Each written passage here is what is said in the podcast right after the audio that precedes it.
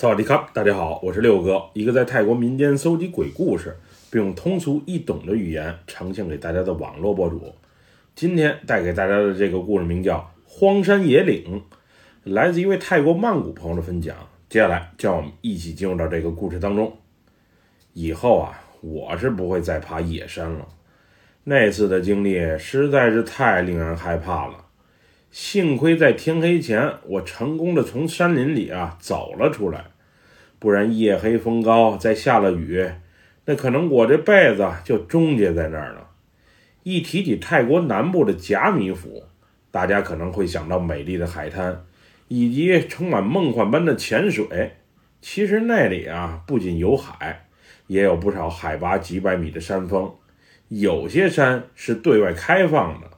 有既定路线供游客攀爬，而有些则完完全全它就是野山，虽然也能爬，但道路全是纯天然的，有风险不说，还容易被野生动物所攻击。而那次经历也让我深刻的意识到，无人管理的非景区地带啊，千万别去，不然实在是太危险了。那次我们一行三人从曼谷去甲米府玩，第一天还好。我们在海边吹吹海风，看看美女，喝点小酒，日子啊别提多滋润了。第二天，我原本计划去浮潜，不过同行的阿涛非要去爬山，因为这次出游大部分钱都是他掏的，酒店是他找的，带我们去有情调的餐馆，又或是去按摩，也是他来安排的。虽然我和阿丽很不愿意去爬山。不过，为了顾及他的面子，我们不得不跟着去。阿涛以前就是个运动达人，每天啊不仅坚持锻炼，还时常督促有些慵懒的我和阿丽锻炼。不过，也许是太懒的缘故，他俩身材啊一直都保持的不错。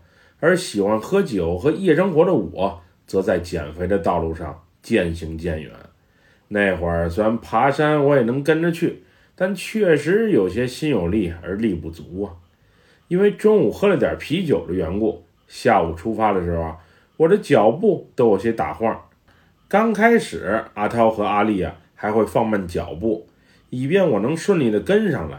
后来俩人可能是见我实在是太慢了，于是头也不回的按照自己的节奏就往山上爬了。没记错的话，那座山啊。有大约五百米的海拔，那俩人有专门的户外运动鞋，走起路来啊算是比较平稳。而我则穿着双阿迪的爆米花底跑鞋，鞋面还是针织的。总之，平地穿还行，爬起山来实在是有些费劲。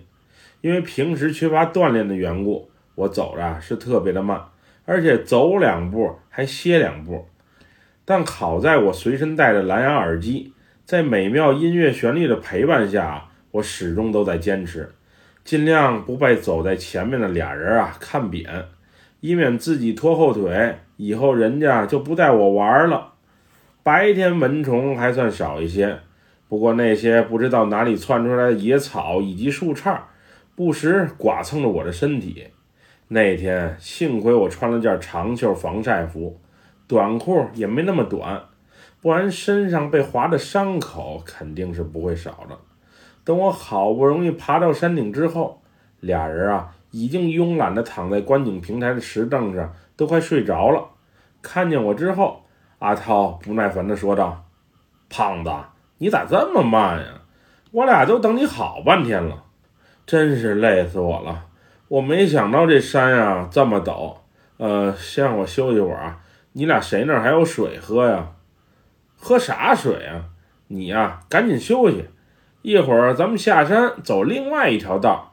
晚上的餐馆我可都订好了啊，从那个方向下山，走不了多会儿啊，就直接到餐馆了。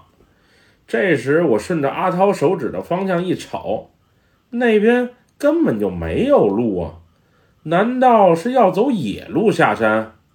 阿涛，那边可没有路啊，现在都四点多了。咱们还是原路返回比较稳妥。胖子，你怕什么呀？你没看见那边的树杈上拴着彩色小布条呢吗？应该是有徒步探险的从那边下过山，你跟着我走就是了，别啰嗦。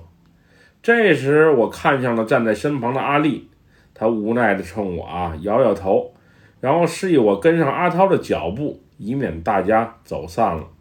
当时的我都无语了，刚上山还没来得及休息，就催促我下山，还让我走野路。这一切的一切也太残酷了吧！不过谁叫人家是大哥呢？我们是听也得听，不听也不行啊。毕竟一起出游，最重要的就是不离不弃。而我可能就是那个最容易被抛弃的。之前在报纸和新闻上有看到过顺着国境线啊翻山越岭偷渡的，我那天的感觉啊也是如此。正所谓上山容易下山难，在有大块岩石的地方还好，脚能踩着石头，虽然坡陡些啊，但是心里踏实。最怕走的就是那种啊满是杂草树枝的小路，稍有不慎就会崴着脚，又或者直接滑溜下去。总之，我是怕得很。好在下山的时候啊，那俩人始终陪伴在我的左右，没让我自己找路下山。不然，就我这应变能力，非得出大问题不可。当时每往山下走一步啊，我都是特别的小心翼翼，生怕一不小心小命就不保了。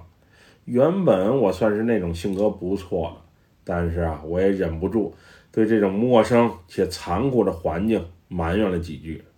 我靠，我真是服了！什么破地方，虫子那么多，下脚的地方都没有。而走在我前面没多远的阿涛，更是频频骂起了粗口。那些三字经喊的呀，不时在大山里啊还有回音。路是你带的，也是你选的，好好的下山路不走，现在知道走野路的危险了吧？也就是走在我身前的阿丽还好，一直提醒我啊注意脚下，并不时回过头来看我这边的情况。当时身上没带水的阿涛还说，他只要平安下山，肯定干光一瓶冰镇大可乐，绝不食言。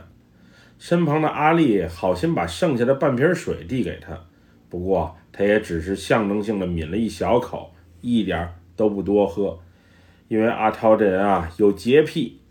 后来天上不时下起了小雨，而我们也彻底和走在身前的阿涛啊走散了。好在下山的路啊没有那么陡峭，附近也有徒步探险者曾经来过此地的痕迹。我要早知道爬野山，肯定就背个小背包，带些吃的喝的了。现在天降小雨，路也滑，吃的没有，手机也快没电了，倒是水再喝光了，那我可咋办好啊？当时啊，我是拽着树杈，又或者杂草。把重心降低，一点儿一点儿地往山下走着。随着天渐渐黑了下来，以及林间不时传来的动物和昆虫的叫声，我都有些绝望了。原先走在我身前的阿丽也不见了踪影。